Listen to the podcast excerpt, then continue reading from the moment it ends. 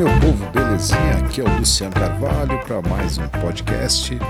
Hoje nós vamos falar sobre como aumentar o alcance do seu controle remoto. Se você está tendo muito problema aí com o seu controle do portão eletrônico, hoje nós vamos tentar aqui elucidar, tirar algumas dúvidas para você aí sobre o funcionamento do seu controle, beleza?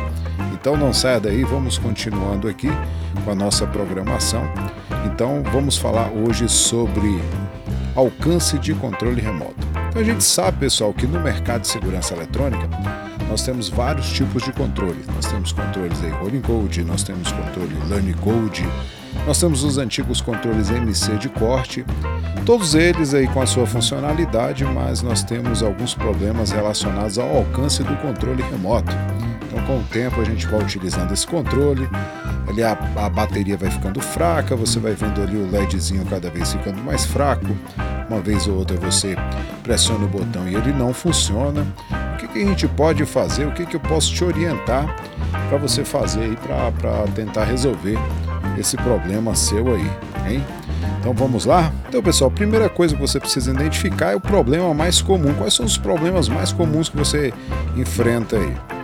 Ah, Luciano, meu controle eu tenho que descer do carro praticamente para pressionar ali o botão, chegar bem perto do meu automatizador, do meu sistema de alarme ou qualquer outro sistema que eu utilize, até mesmo do carro. Às vezes a pessoa fala, e o controle do veículo? Funciona o mesmo princípio. Às vezes eu tenho que encostar o controle no meu carro para poder funcionar. De repente, às vezes é alguma coisinha simples que você mesmo consegue resolver aí sem muito problema.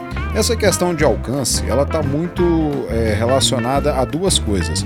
Primeiro, a recepção ali no automatizador, a etapa de recepção do automatizador, se está funcionando perfeitamente, e tem a ver também com o próprio controle remoto, como a gente já, já citou aqui. Quando você o seu automatizador ali na sua residência, o seu alarme, ou, ou que seja, vamos focalizar aqui dentro do automatizador e do alarme. Quando eles estão instalados em local bem escondido, como é o caso do alarme, ou o portão, muitas vezes você tem uma garagem muito fechada, o seu portão é de ferro e é muito grande, você pressiona ali o controle e acaba que muitas vezes não funciona. Não sei se você já observou que quando você está saindo, você está dentro de casa, está saindo, ali o controle funciona perfeitamente. Mas quando você está entrando para dentro de casa, que você aciona, aciona ali, só quando você está muito perto para poder acionar. E, então a gente está com um problema de, de recepção.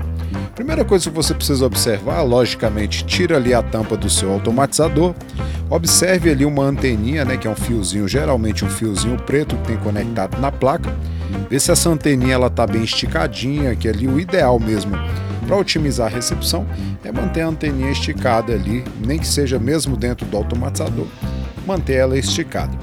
Caso mesmo com a anteninha ali conectada, bonitinha esticada, é, você não consiga uma eficiência em relação à recepção do controle remoto, talvez seja o caso aí de você é, deslocar, fazer um, o que a gente chama de deslocamento de antena, com um cabo de antena e um cabo coaxial. No caso da, da, das centrais é, da Rossi, é, como a antena é conectada a um borne, o que, que você. O borne é aquele, aquele conectorzinho ali que tem um parafusinho, né, o terminalzinho ali onde você conecta um cabo. Então, no, no, no caso do, do, da Rossi, ela é conectada no, no bornezinho. O que você pode fazer?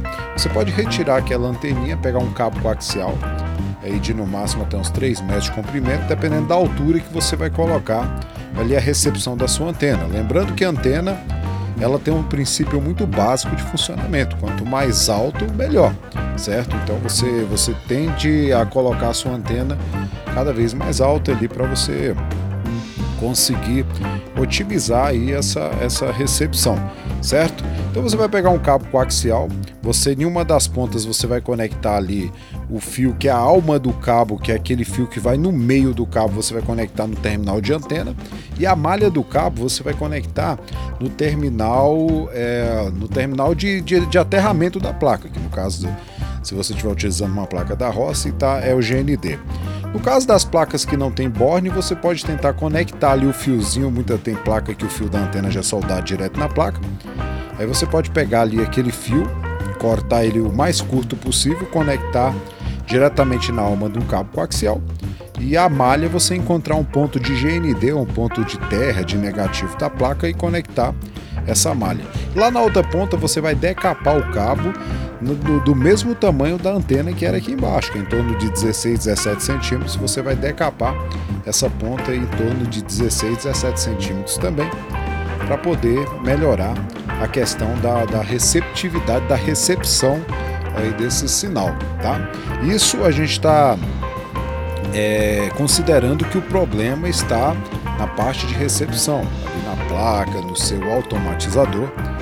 Agora, outro problema também que você pode enfrentar é quando o defeito está no controle remoto. Tá? No controle remoto, aí você precisa desmontar o seu controle ali, abrir. Né? Tem controle que é só de encaixe, tem controle que é parafusado. É bom observar isso para você não vir a danificar o controle na, na, na desmontagem. Observe a questão da bateria. Se você já tem um conhecimento de eletrônica, coloca um multímetro ali na bateria. Geralmente os controles mais antigos utilizam a 23A e a 27A, que é aquela bateriazinha, pilhazinha no formato das pilhas convencionais, né? E ali você vai testar, vai medir isso aí ver quantos volts está dando né, nessa pilhazinha. Nos controles já mais novos, tanto controle de automatizadores, alarme, até mesmo controle veicular, eles usam aquela bateriazinha mais comum entre eles é a 2032, que é que tem um formatinho de uma moeda, tá? Mede essa bateria, ela não pode estar aí muito baixa. Geralmente ela é uma bateriazinha quando ela está nova, tá, tá dando aí 3.2 volts. Se ela está abaixo aí desse valor, chegando aí 2.8, 2.7, seria interessante você substituí-la, tá certo? Outra questão muito, muito problemática também em relação aos controles é porque quando a gente utiliza o controle com a bateria baixa, a tendência desse controle é a gente ir quebrando ele mesmo intuitivamente, inconscientemente você está apertando ali para acionar, pressiona o botão com muita força e aí acaba danificando o controle, que aí precisaria já de uma questão de assistência técnica, ou verificar solda fria nos botões, verificar a questão de assistência técnica mesmo para poder resolver. Tá certo? Então eu acho que essas são dicas básicas aí, que você com essas dicas básicas você já consegue resolver alguma coisinha aí. Mas se você quiser ver é, esse vídeo. É, ver ilustradamente aí esse, o, esse áudio que a gente está falando, né, esse, esse, podcast de forma ilustrada. Nós temos um vídeo no YouTube, entra no canal lá, Lumarx, tá? No, no YouTube, youtube.com.br Solutions, tá? E lá tem o vídeo completo, então você entra no site lumarxsolution.com.br, tem ali um artigo explicando ali como você vai fazer tanto na forma escrita quanto na forma de vídeo. Beleza, pessoal? Gostei desse programa. É, é o primeiro de uma série de programas que nós vamos fazer voltados aí para a segurança eletrônica.